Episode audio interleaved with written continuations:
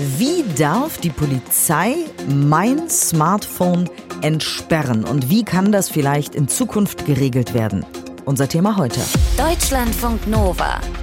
Kurz und heute mit Diane Hielscher. Der Umgang heutzutage mit unserer Technik, der ähm, führt ja auch dazu, dass wir ganz viele so moralische und rechtliche Fragen immer wieder besprechen müssen, wenn wieder was Neues passiert. Und genau das ist jetzt wieder der Fall hier bei Deutschlandfunk Nova, weil folgender Fall ist so passiert. Ein Mann wird also festgenommen. Wegen des Verdachts, andere zum Handel von Drogen angestiftet zu haben.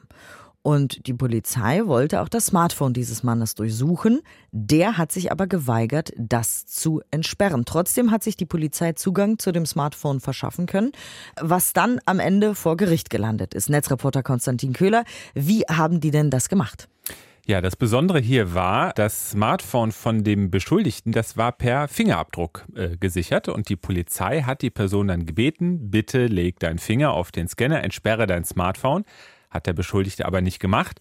Daraufhin hat die Polizei dann die Fingerabdrücke dieser Person genommen und hat damit dann ja so eine Art künstlichen Finger produziert, sozusagen vereinfacht gesprochen. Und damit konnte sie das Handy dann eben doch entsperren. Also heißt, man hätte jetzt vielleicht denken können, die haben einfach seinen Finger gewaltsam genommen und dann auf das Telefon gelegt. Haben sie aber nicht. Nee, ne? das war nicht so, genau. Okay, also sie haben seine Fingerabdrücke genommen, was sie ja sowieso machen. Ne?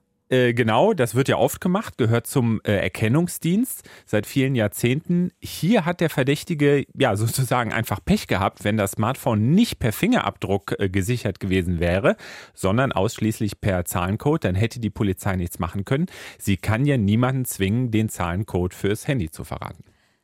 Der äh, Verdächtige, der hat jetzt dagegen geklagt. Was hat das Gericht zu der Sache gesagt? Ja, das war das Landgericht Ravensburg und das hat also bestätigt, diese Vorgehensweise war okay. Also Fingerabdrücke nehmen, wie das praktisch schon immer gemacht wird und damit dann eben auf Umwegen das Handy entsperren. Das äh, konnte man so machen. Und das liege am entsprechenden Gesetz in der Strafprozessordnung, das das Nehmen von Fingerabdrücken regelt. Die Richter argumentieren, dieses Gesetz ist nun mal technikoffen formuliert, stammt auch aus einer Zeit, in der es Smartphones noch äh, gar nicht gab. Und das Verwenden der Fingerabdrücke zum Entsperren des Handys und dann auch das Durchsuchen des Handys selbst, das sei zudem verhältnismäßig, äh, argumentiert das Gericht, das Grundrecht auf informationelle Selbstbestimmung, was dann also bedeutet hätte, dass das Smartphone nicht entsperrt gewesen wäre.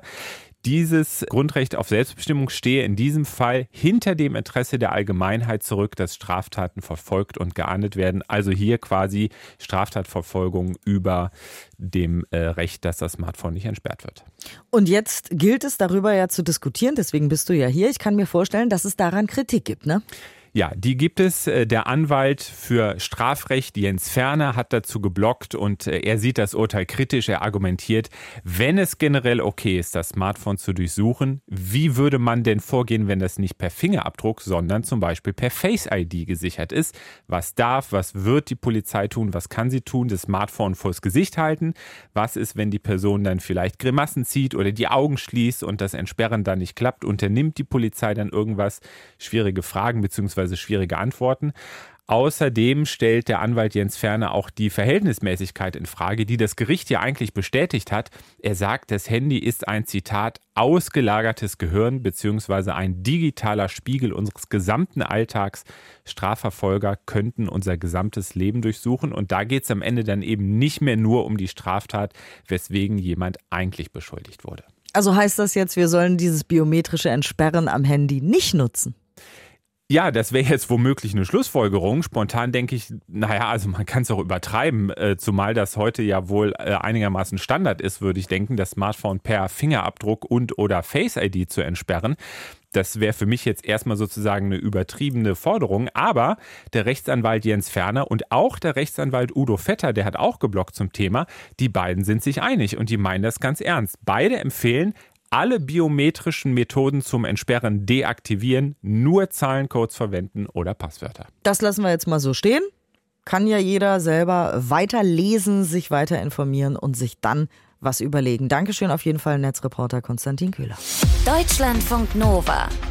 Kurz und heute.